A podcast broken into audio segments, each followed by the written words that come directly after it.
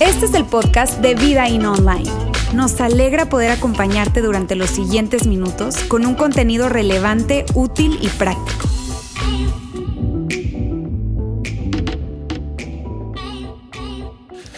Muy bien, gracias amigos, gracias a todas y a todos por acompañarnos hoy, especialmente si esta es su primera ocasión aquí en las instalaciones del Campus Monterrey o sintonizándonos a través de nuestra transmisión en vivo o incluso si estás escuchando este podcast, este episodio de nuestro podcast después de que ya transcurrió nuestra reunión. Es un placer para nosotros tenerte aquí. Créeme, tal como lo hemos dicho ya varias veces en la reunión, eh, todo lo hacemos contigo en mente. Queremos crear una experiencia que pueda ser cómoda, relevante para ti, es decir, entregarte ahora que Vamos a entrar en ese segmento final de la reunión del mensaje, eh, contenido útil, práctico, bíblico, pero que puedas poner en práctica. Así que gracias a todas y a todos, a los que son familia, parte de esa familia llamada Vida In, gracias por acompañarnos hoy. Eh, nosotros estamos comprometidos, comprometidos a crear una experiencia relevante para ti y para tu familia. Estamos en medio, bueno, ya un poquito más en medio, de realmente esa es la tercera parte de esta serie de temas que hemos eh, decidido compartir con ustedes alrededor de personajes bíblicos, personajes que seguramente hay demasiados, muchos más de los que podríamos abordar en un domingo o en varios domingos, pero hemos escogido algunos arbitrariamente, no hay ningún criterio, honestamente, más que el criterio de cada uno de los que hemos comunicado.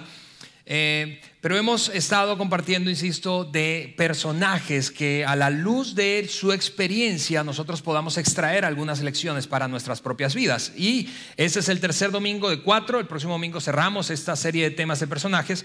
Pero hoy vamos a hablar de Nehemías y particularmente de una cosa, seguro hay muchas, muchas enseñanzas que podemos sacar de la vida de cada uno de los personajes, en este caso Nehemías pero quiero compartir contigo una cosa que ha sido honestamente algo muy personal para mí eh, a lo largo de eh, pues los últimos 12 o 15 años. Eh, y ahora que acabo de cumplir 45, tú sabes, mientras uno va avanzando en la edad, en la vida, te, te, empiezas a preocupar por cosas que antes no eran tan importantes. Ahora estás pensando en hijos, en escuela de hijos, en Estás asustándote, en ese caso yo me estoy asustando con la adolescencia de mis hijos. Algunos eh, me podrían consolar diciéndome, hijo chiquito, problema chiquito, Alejandro, pero espérate que estén más grandes. Eh, pero el punto es que todos nosotros estamos y hemos o vamos a atravesar transiciones. Y quiero hablar de Nehemías a la luz de las lecciones que podemos hablar, o más bien extraer de su vida, en cuanto a una transición enorme que vivió este hombre, que fue un personaje histórico. eso no es si no estás familiarizado con la lectura bíblica, probablemente escuchas personajes de la Biblia y piensas, o puedes llegar a pensar, eh, que son, tú sabes, como personajes ficticios. Buenas historias con moralejas, pero ese es un personaje histórico que vivió hace más o menos unos 2500 años eh, y en un contexto en el que Persia era eh, pues el imperio de turno que gobernaba básicamente todo el Asia Menor y él fue el segundo, o el hombre más confiable, más bien, no segundo a bordo, pero el hombre más confiable del faraón, o más bien del rey de turno, un rey persa conocido como Artajerjes. Hay un debate histórico si fue el primer rey o el segundo rey, porque hubo Artajerjes I y Artajerjes II. Eh, ese debate vamos a dejárselo a los historiadores, pero por lo pronto quiero asegurarme que tú y yo estemos en la misma página, que ese hombre fue un personaje que existió en la realidad un personaje histórico. Y dicho eso, déjame entonces saltar a ese tema de transiciones con algo que a mí me ha pasado y no sé si a ti. Pero cuando yo pienso en grandes personajes, personalidades, no importa si son históricos o de la farándula o gente o grandes deportistas o gente que haya tenido éxito en los negocios, yo puedo verme tentado a cometer el error de, tú sabes, crear tanta admiración que llegar que llego a pasar por alto todo lo que esa gente vivió antes de alcanzar eso que hoy es público, un éxito público. Y entonces yo pienso, oh, yo quisiera tener una vida como la que él tiene. Pero eso seguramente solo me pasa a mí. O yo, ojalá yo hubiese tenido esas oportunidades. ¿No, te ha pasado eso a ti? Ojalá yo, yo, yo proviniera de esa familia, yo tuviera aquel apellido. Y sin darme cuenta, caigo en el error de, tú sabes, admirar tanto que no veo el montón de cicatrices y el proceso que esa persona vivió. Hace poco yo leía precisamente la respuesta de una personalidad, no voy a decir su nombre, es una personalidad pública, internacionalmente conocida, y se refería a algunas personas que escribían precisamente en sus redes sociales diciéndole cuánto lo admiraban, es un hombre, entonces lo admiraban, expresándole su admiración. Y en algún momento leyó un post de esos admiradores, fans suyos, y que decía, mira, yo desearía tener tu vida. Y entonces él respondió eso en una declaración pública. Él dijo, no, lo, que expresa esa gente, lo que realmente dice, ellos me dicen que quieren mi vida, pero no quieren mi vida, quieren mis trofeos, mis trofeos, pero sin mis cicatrices.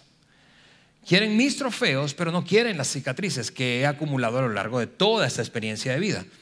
Y, e insisto, eso ocurre con frecuencia porque vemos el producto terminado y pasamos por alto todo el proceso pasamos por alto el proceso que esa gente vivió. Y ese fue el caso de Nehemías. Uno puede ver a Nehemías como un producto terminado y pensar, no manches, qué bárbaro ese hombre, qué increíble experiencia, qué cantidad de hazañas, fue extraordinario lo que logró. Si tú nos estás viendo a través de la transmisión, tú puedes eh, encontrar ese relato, si nunca lo has leído, en más o menos la mitad del Antiguo Testamento. Pero pero es un hombre que lleno de hazañas, de logros, de logros personales, de logros profesionales, de logros espirituales, de logros que fueron reconocidos en todo su país.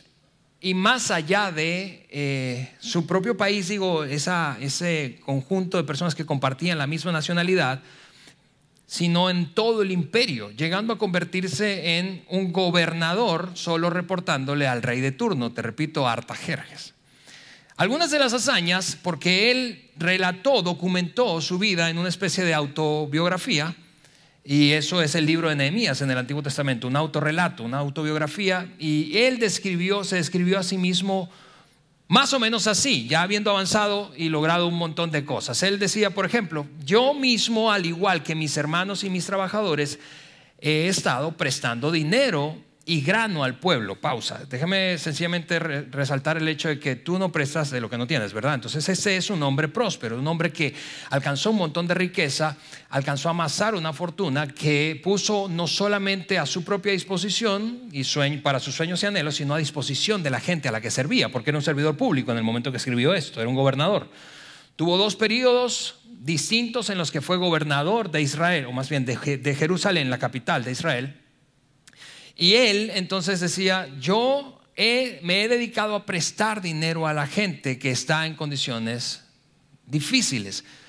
Eso lo dijo ¿por qué? Porque luego confesó que él no solamente había prestado dinero, sino que había condonado la deuda a todos aquellos a los que le había prestado dinero, porque se dio cuenta de que sus compatriotas, algunos también, gente muy pudiente, estaba en una actitud usurera, cobrándoles intereses altísimos a la gente que estaba en un momento crítico de sus vidas, como, como país y particularmente como ciudad.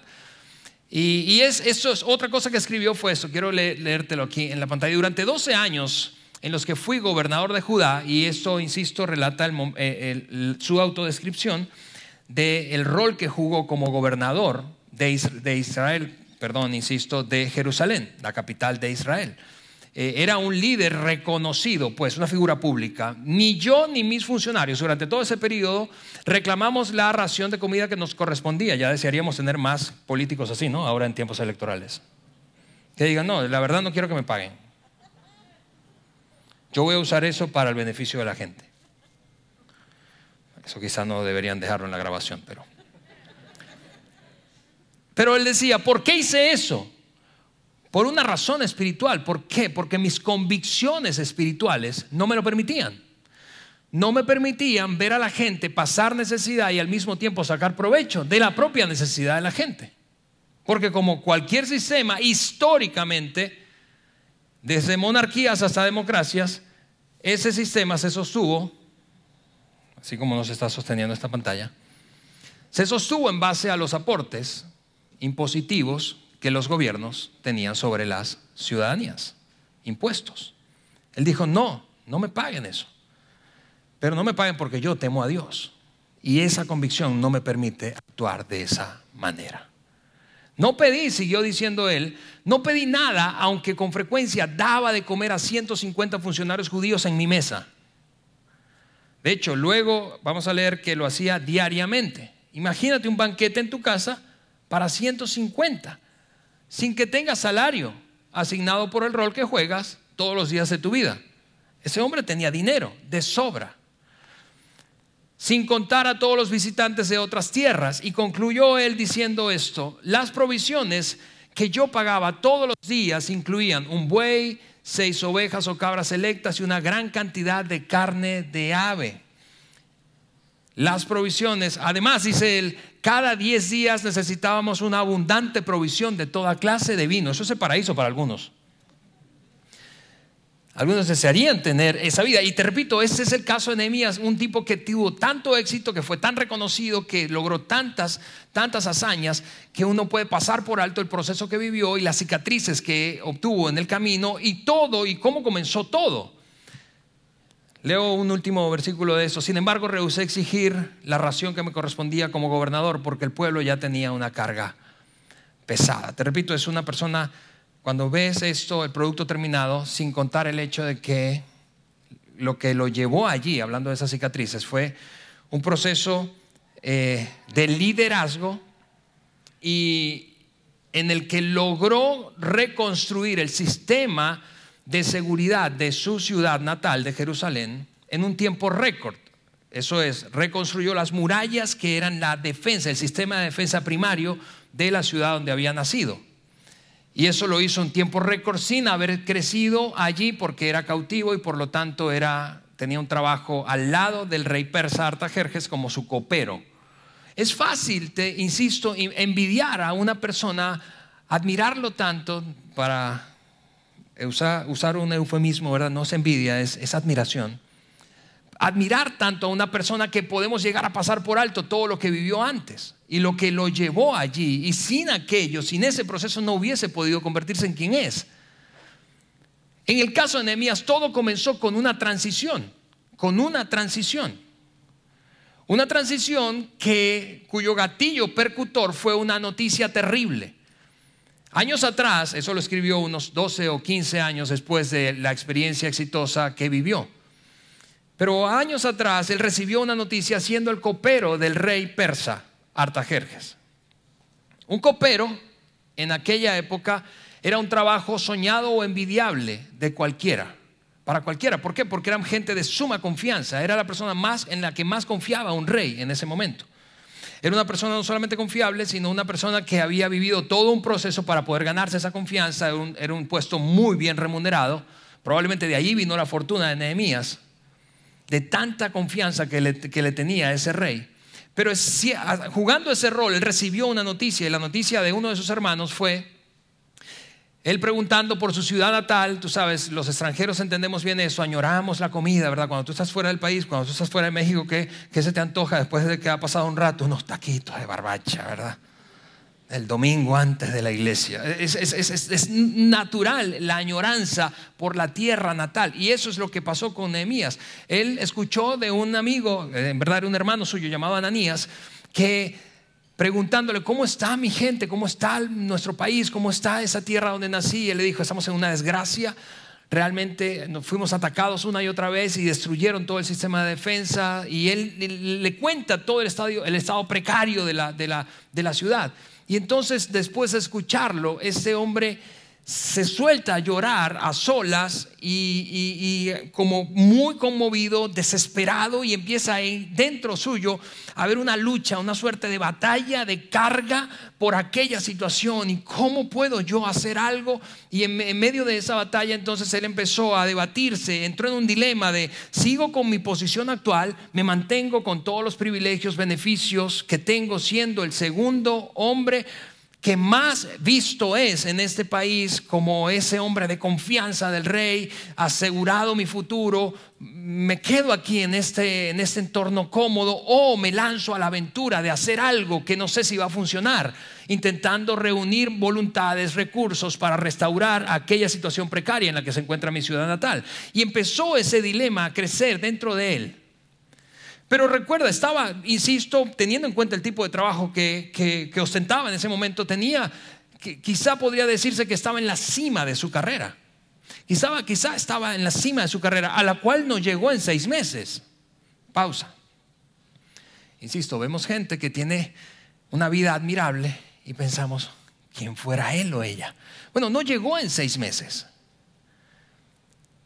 No llegó en seis meses. No, no, no es que no dio resultado, no fue, eh, quizá tuvo un revés o dos o tres, quizá llegó en años allí. En su autobiografía él no describe cuánto tiempo transcurrió desde que comenzó su carrera en ese palacio hasta que se convirtió en el hombre más confiable del rey. Pero en medio de ese dilema, insisto, Nehemías probablemente empezó a, a luchar con algunas preguntas. Preguntas que creo que pueden ser aterradoras y que creo que puedes haberte estado haciendo en el pasado, quizá están haciéndose algunos hoy, respecto a una necesidad de transicionar, tú sabes, pasar de un estado, de un lugar, de una realidad, de una situación a otro completamente nuevo y desconocido. Preguntas como, por ejemplo, gente que, que tiene trabajos desde hace mucho tiempo se va a identificar con esto. Si fuera honesto, si yo fuera honesto, si tú fueras honesta, Quizá esto fue lo que pasó con Nehemías. Empezó a preguntar, ¿quién sería yo sin este puesto? ¿Quién sería yo sin este salario? ¿Quién sería si ya no me relaciono con ese círculo de personas con el que me relaciono hoy y que me ha tomado años construir esos vínculos? preguntas ya no de Nehemías, sino quizá para algunos de nosotros. ¿Quién, ¿Quién seré ahora que estoy divorciado? Estoy divorciada. quiénes seremos si nuestros hijos, ahora que vamos a convertirnos o estamos a punto de convertirnos en un nido vacío, y entonces nuestros hijos ya no van a estar con nosotros?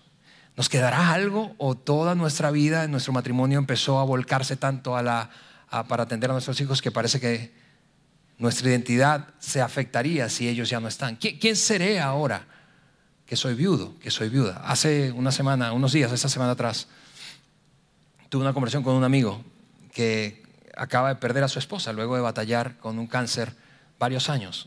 Es un hombre joven, tú sabes, ahora yo veo a todo el mundo joven, ¿no?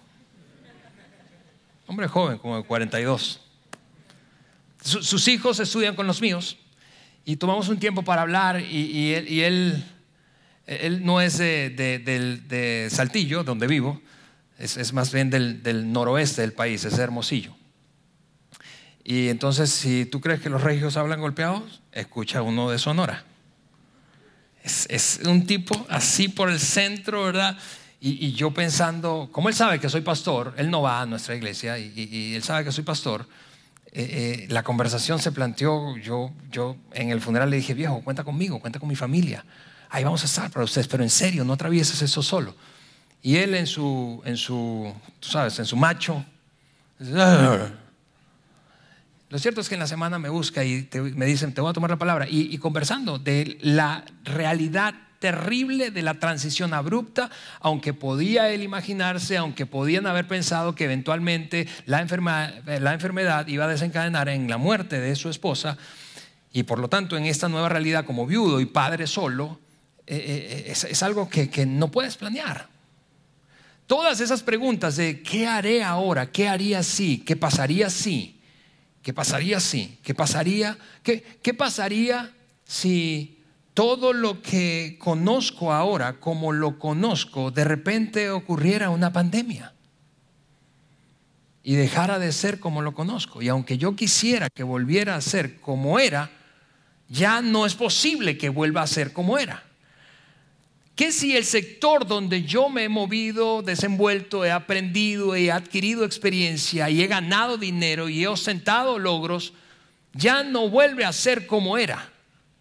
¿Qué si la empresa que tanto sudor y lágrimas me costó levantar como emprendimiento inicial y luego exitoso ya no vuelve a ser como era?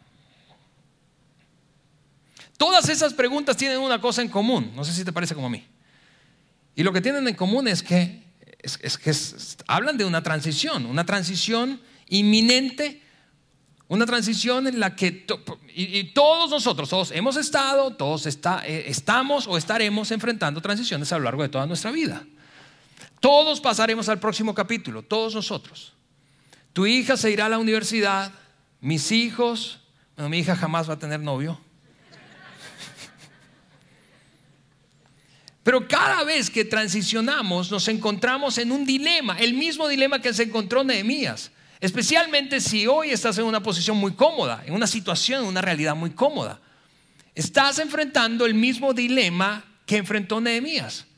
¿Cuál es ese dilema? Dejar lo que era y abrazar lo que sigue. Dejar lo que era y abrazar lo que sigue.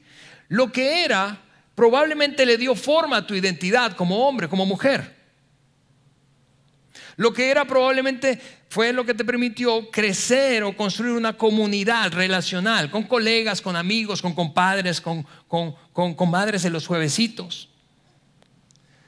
Lo que era es lo que te permitió crecer y desarrollar tus competencias probablemente en el mundo del trabajo si se trata de una transición laboral. Pero lo que está por delante es desconocido, ¿no es cierto? Es, no solamente desconocido, sino que está indefinido y por lo tanto es ambiguo. Y eso detona en ti y en mí un montón de miedo, de emoción, de confusión y al mismo tiempo de certeza. Tengo miedo, ¿qué pasa si doy este paso y la riego? Tengo miedo, ¿qué pasa si me mudo de país? Hace 13 años yo hice, me hice esa pregunta. Y esa era la, cantidad de emociones que tenía en mi interior junto a Eliana, mi esposa en ese momento, y mi hijo Andrés de un año. Tengo miedo, tengo miedo. ¿Qué pasa si vamos y no estamos a la altura de las expectativas? ¿Qué pasa si aquello no está a la altura de nuestras expectativas? ¿Qué pasa si fracaso? ¿Qué pasa si no tengo lo necesario? ¿Qué pasa si ahora que me voy a lanzar al agua finalmente decidí casarme? Algunos están frente a ese gran dilema. Que, que, truene y, y que sea una parte de una estadística más de todos los matrimonios que no llegan a feliz término. ¿Qué pasa si, si luego de un fracaso matrimonial, entonces ahora estoy en el dilema de, ¿le entro otra vez o no? ¿Me persiguen los fantasmas del pasado? ¿Voy a volver a vivir aquello? Que ese dilema interno, no importa si se trata de una transición de carrera, una transición debido a una enfermedad terminal o a la muerte de un ser querido o a la mudanza de una ciudad o de un país o de un primer matrimonio a un segundo matrimonio o del nido vacío, todas las transiciones tienen este dilema en el centro. Solo como un par de ejemplos más, estadísticos. Con la pandemia el año pasado, en el mundo, eso es una estadística global, y, por supuesto que es un muestreo, ¿verdad? No es un dato exacto o estrictamente exacto, ¿verdad? Pero, pero se estima, hablando de mujeres trabajadoras, profesionales, altamente capacitadas, que siete de cada diez mujeres altamente capacitadas, después de que la pandemia ya empieza a vislumbrarse un, regreso a la actividad productiva. Y las mujeres altamente capacitadas con hijos, madres, ¿verdad? Se vieron forzadas o a hacer home office o de plano a renunciar a sus trabajos porque la responsabilidad en casa se triplicó. Siete de cada diez mujeres, después de vivir varios meses y poco más de un año, están, dicen estar listas para regresar, pero solo cuatro de cada diez lo hacen. ¿Por qué? Porque cada transición tiene el mismo dilema. Quiero algo para el futuro, quiero algo nuevo, pero, pero estoy atorado con lo viejo. Quiero abrazar lo nuevo, pero, pero no sé cómo va a ser, me da un poco de miedo, me da inseguridad, pero, pero al mismo tiempo estoy convencido, convencida que necesito dar un paso. 55, se dice que el 55% de los hombres profesionales están luego de un ratito, solo un ratito, trabajando, ligan, vinculan su identidad, su sentido de valor, su sentido de dignidad con el oficio que tienen. Es decir, que si dejaran su oficio o si se los arrebataran por cualquiera sea la causa, Dios no quiera por una pandemia, dejaran de sentirse valiosos, seguros e importantes.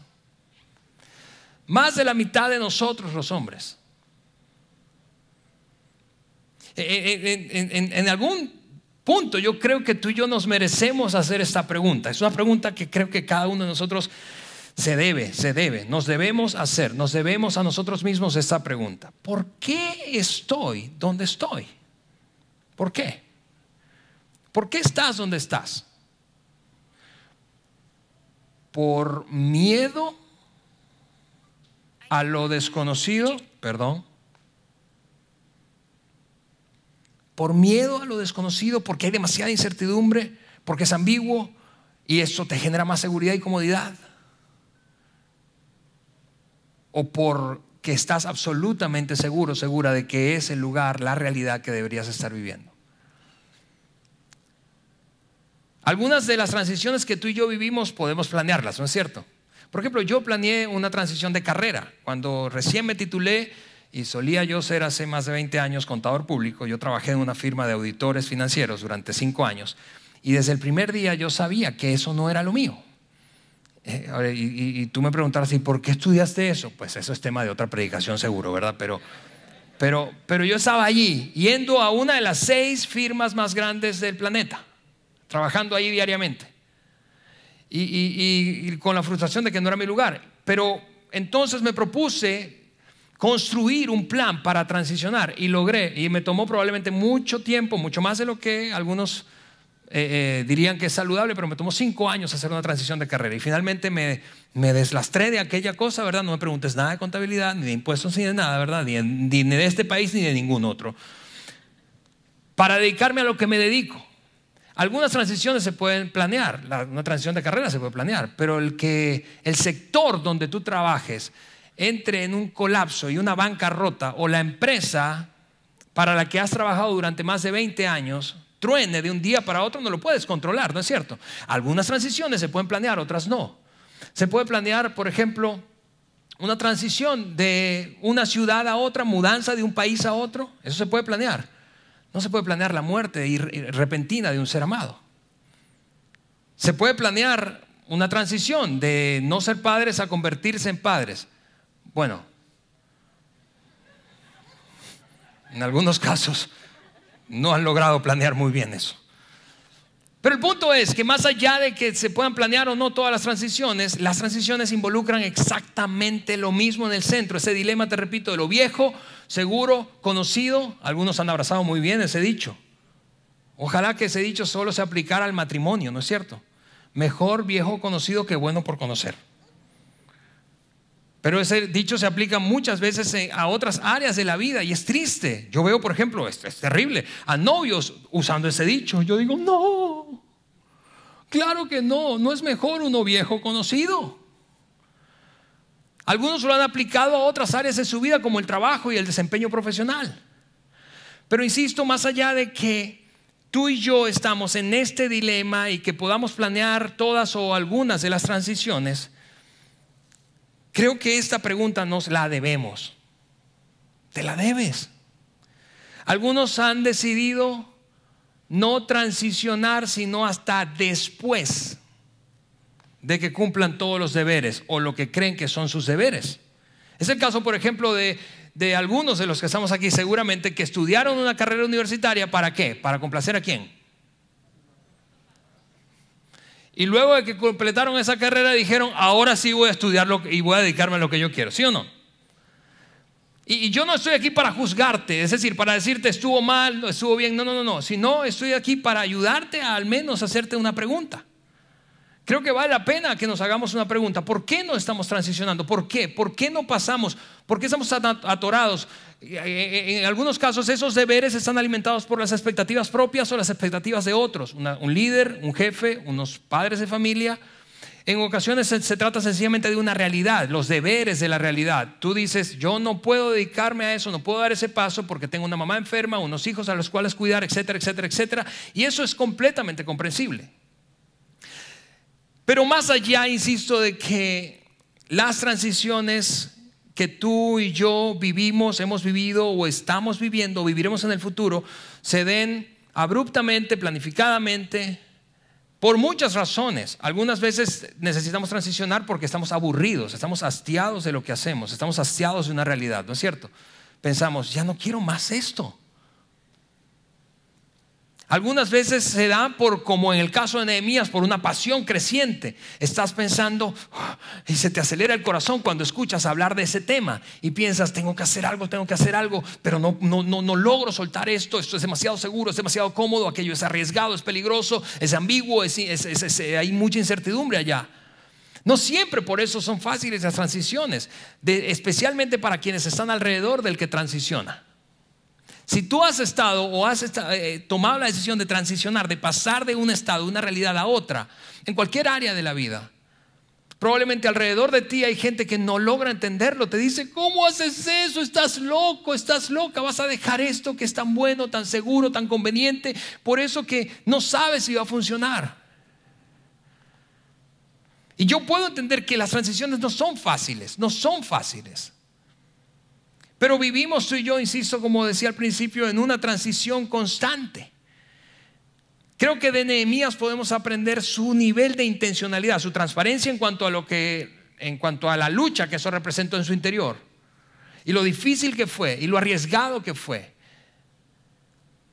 Pero el punto es que por más incómodo, difícil, arriesgado que sea, lo nuevo que todos queremos no puede llegar hasta que lo viejo termine. Y déjame hacer una salvedad, no estoy hablando de matrimonio, casados, no, esto no aplica para el matrimonio. Pero lo nuevo no puede llegar hasta que lo viejo termine. En otras palabras, ese anhelo de libertad y satisfacción que tú estás persiguiendo no va a llegar hasta que termine lo viejo.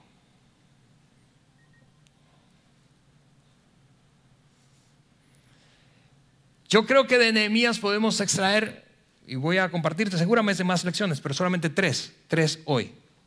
Tres lecciones muy prácticas en estos últimos diez minutos que tenemos y con eso nos vamos a ir.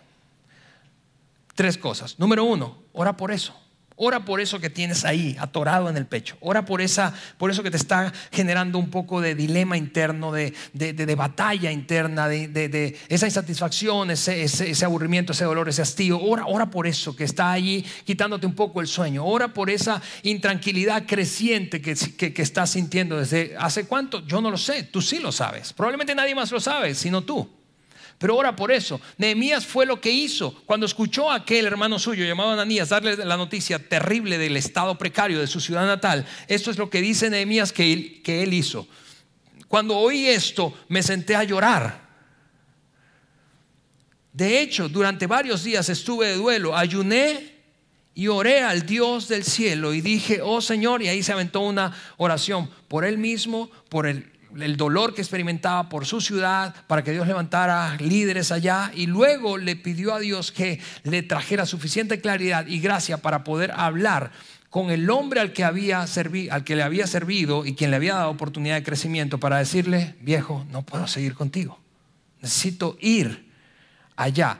Y cuando digo esto, esa, esa conversación seguramente no fue así de casual, ¿verdad? E informal, porque era la realeza y su vida y su cabeza estaría en juego si al rey no le gustaba la ruta que Nehemías estaba escogiendo. Lo que quiero decir cuando, cuando digo tomemos esa lección práctica de Nehemías, oremos por eso, vamos, hay algo que pasa cuando tú y yo estamos frente a una transición o posible transición y es que nos vamos a ver tentados a reaccionar, no importa cuál sea el tipo de reacción de la que hablemos.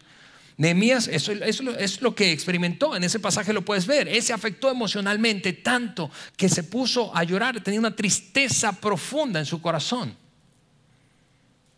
Eso es lo que pasa cuando estamos transicionando, especialmente a etapas repentinas, abruptas, como el divorcio, la pérdida de un ser amado, la mudanza de una ciudad o país, el fracaso financiero Estamos afectados emocionalmente. Nehemías, eso fue lo primero que hizo, reconoció que estaba afectado emocionalmente, pero lo segundo fue corriendo, porque eso lo hace probablemente cualquiera, pero lo segundo que no hace la mayoría es ir corriendo a tu Padre Celestial y decirle, Señor, estoy mal.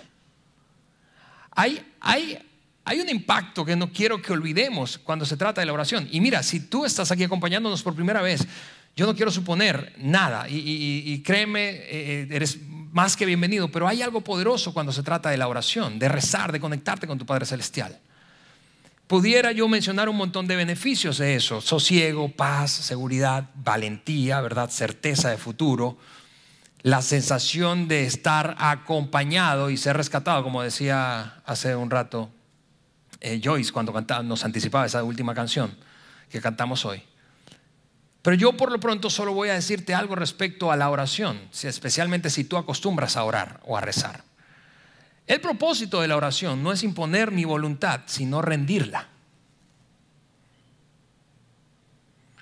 No voy a Dios para torcerle el brazo y que me dé lo que quiero. Así crecimos muchos siendo enseñados.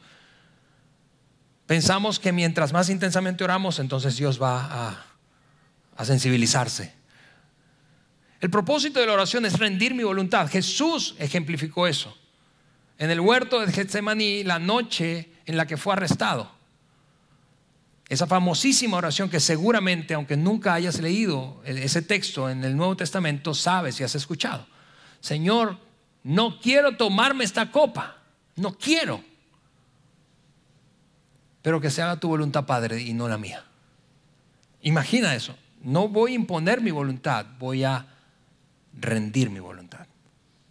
Cuando rendimos nuestra voluntad en oración, cosas extraordinarias ocurren. Y fue lo que pavimentó, honestamente, si lees con detenimiento el libro completo de Nehemías, que por cierto les recomiendo muchísimo, es un libro cortito de apenas 13 capítulos, es lo que pavimentó el éxito de Nehemías, que no oró para imponer su voluntad, no oró solo por su propio beneficio, sino por el de otros. Lo segundo que creo que podemos extraer de Nehemías en cuanto a lección en una transición, ante una transición, es Prepárate para eso. Nehemías no, no, no. Algo que me encanta del libro de Nehemías es que a diferencia de muchos libros del Antiguo Testamento y personajes del Antiguo Testamento y de la Biblia en general, la vida de Nehemías no está caracterizada por grandes prodigios, señales, milagros, portentos. Para nada, nada sobrenatural pasó allí. Era un tipo común y corriente, inteligente, pero común y corriente, sin ningún milagro, ningún milagro sobrenatural ocurrió en la vida de Nehemías. Al menos no se documentó. Pero un tipo que dijo, ok, si quiero aventarme para allá, sí voy a orar, pero yo sé que la oración sola no me va a alcanzar. Dios quiere y está de mi lado, pero yo necesito hacer un plan, un plan detallado. Algunos, algunos dicen que fallar en planear es hacer un plan para fallar. Yo solo diré esto, no debemos suponer que sencillamente porque anhelamos algo, ese algo se va a cumplir.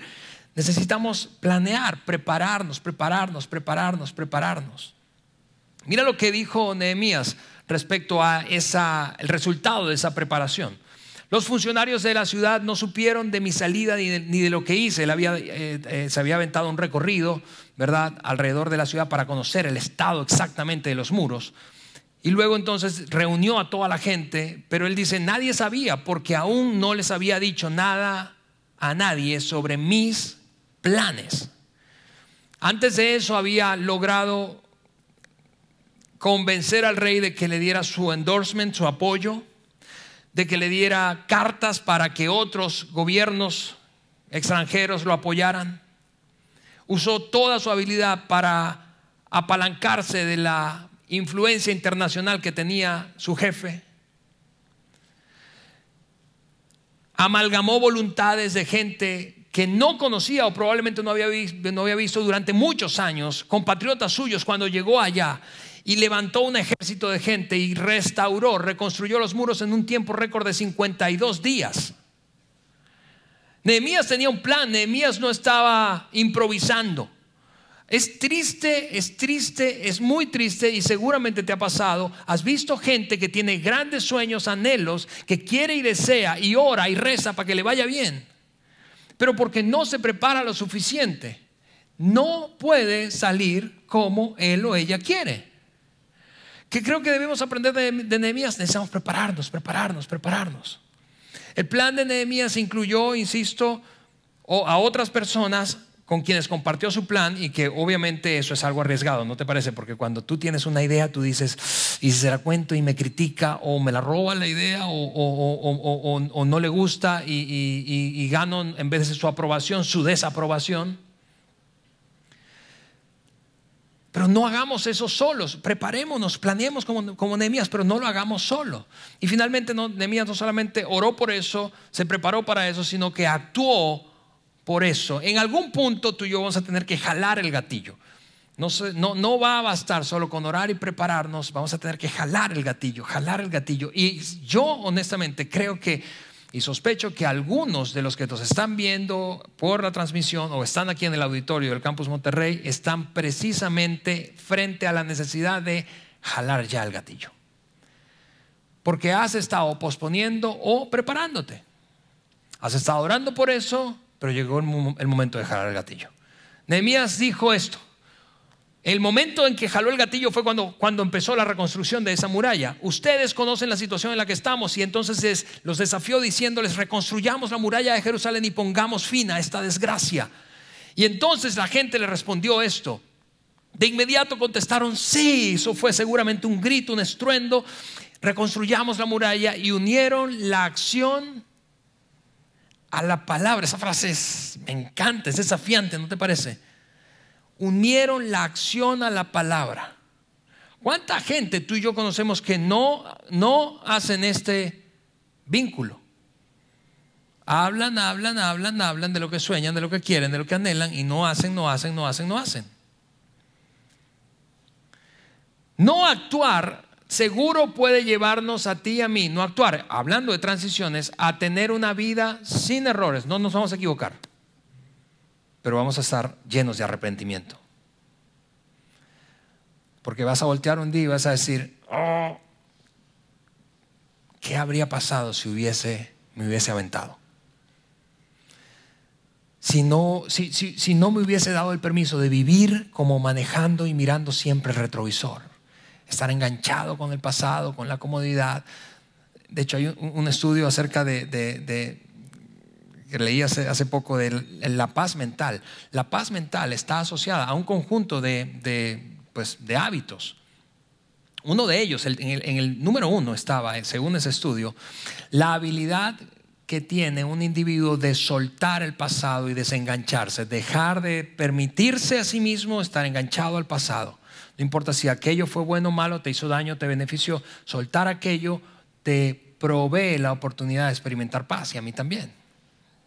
Voy a cerrar sencillamente con una ilustración visual y te leo unas palabras de Jesús y nos vamos.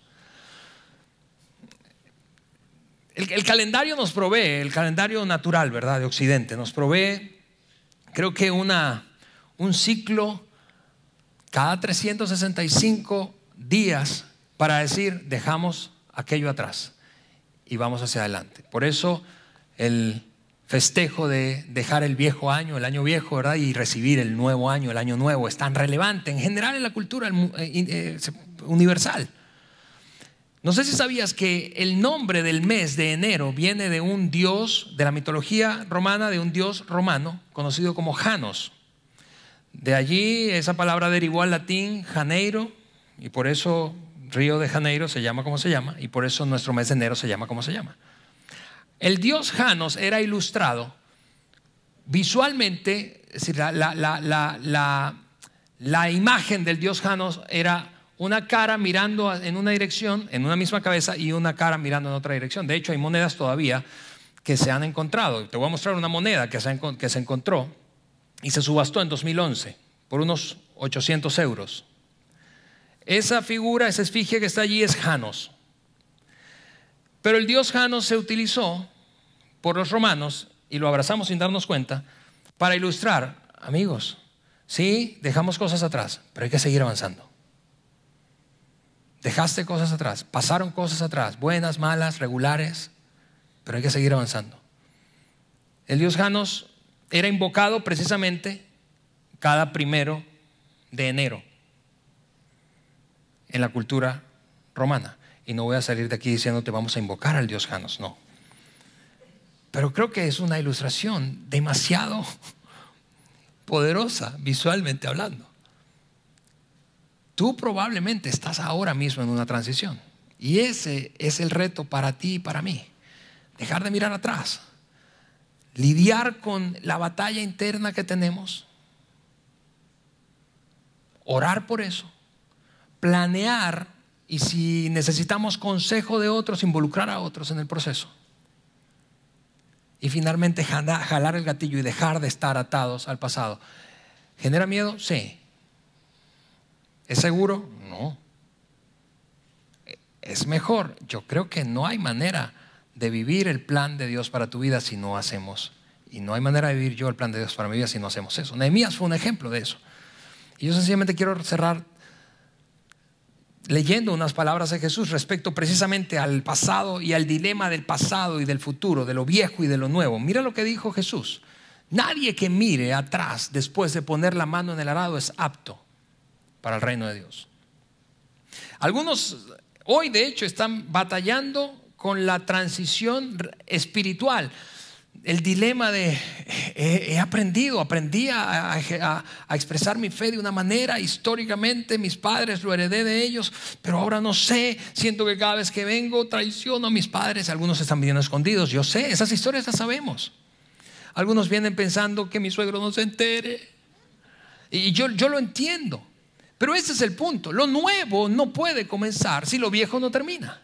Y esa es mi oración por ti hoy y por cada uno de nosotros en las transiciones que tenemos frente a nosotros ahora mismo y en las que tendremos en el futuro. Así que si tú me permites, yo quisiera orar y terminar de esa manera la reunión de hoy. Señor, te damos muchísimas gracias y, gracias por la oportunidad de revisar, Señor, la vida de un hombre que, que fue un hombre normal, común y corriente, Señor, pero al mismo tiempo un hombre que tiene tantas lecciones que podemos aprender. Y en este caso, cuando se trata de transiciones en nuestras vidas.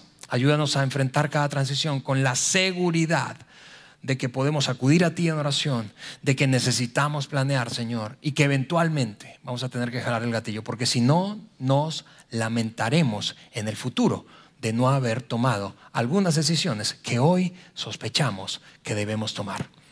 Te pido que nos ayudes a eso, que nos des el coraje, la valentía y la seguridad de que tú estás a nuestro lado. En el nombre de Jesús.